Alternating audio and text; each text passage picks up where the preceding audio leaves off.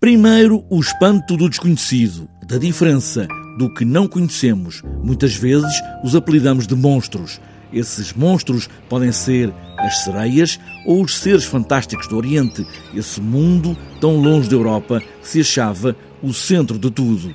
Adelino Cardoso, um dos comissários da exposição, fala precisamente desse lado incomum desta exposição. O que nós procuramos mostrar são fenómenos e realidades incomuns, portanto, algo de insólito, que simultaneamente deleitam o nosso olhar e ao mesmo tempo são motivos de reflexão. Monstro é a palavra que hoje soa mal, mas monstro é um ser fantástico que conhecemos ou mal o vimos. Palmira Fontes da Costa diz que monstro é o desconhecido para além dos muros da nossa imaginação. O que é aqui de ressaltar, sobretudo, é que as técnicas que foram utilizadas para a descrição de seres uh, imaginários e de seres reais eram exatamente as mesmas.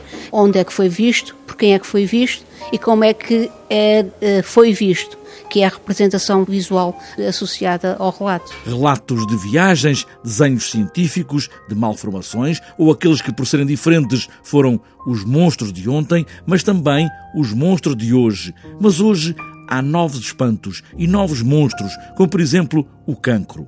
E a Fundação Champalimau está também presente porque faz 10 anos e procura os novos monstros do século XXI, aqui com André Valente. Mostrado na mosca da fruta, no peixe-zebra, uh, em rato e ratinho e uh, as células marcadas uh, que nos permitem entender como, por exemplo, funciona os sistemas da serotonina, também chamada a molécula da, da felicidade, como é que nós codificamos e entendemos o tempo uh, no nosso cérebro. Da idade das trevas é esta luz do futuro, mas ainda escura de outras dimensões, para além do nosso cérebro e até do nosso próprio planeta. São seres fantásticos que sempre nos fascinaram, amedrontaram ou nos fizeram viajar para além das nossas fronteiras, dentro da nossa cabeça.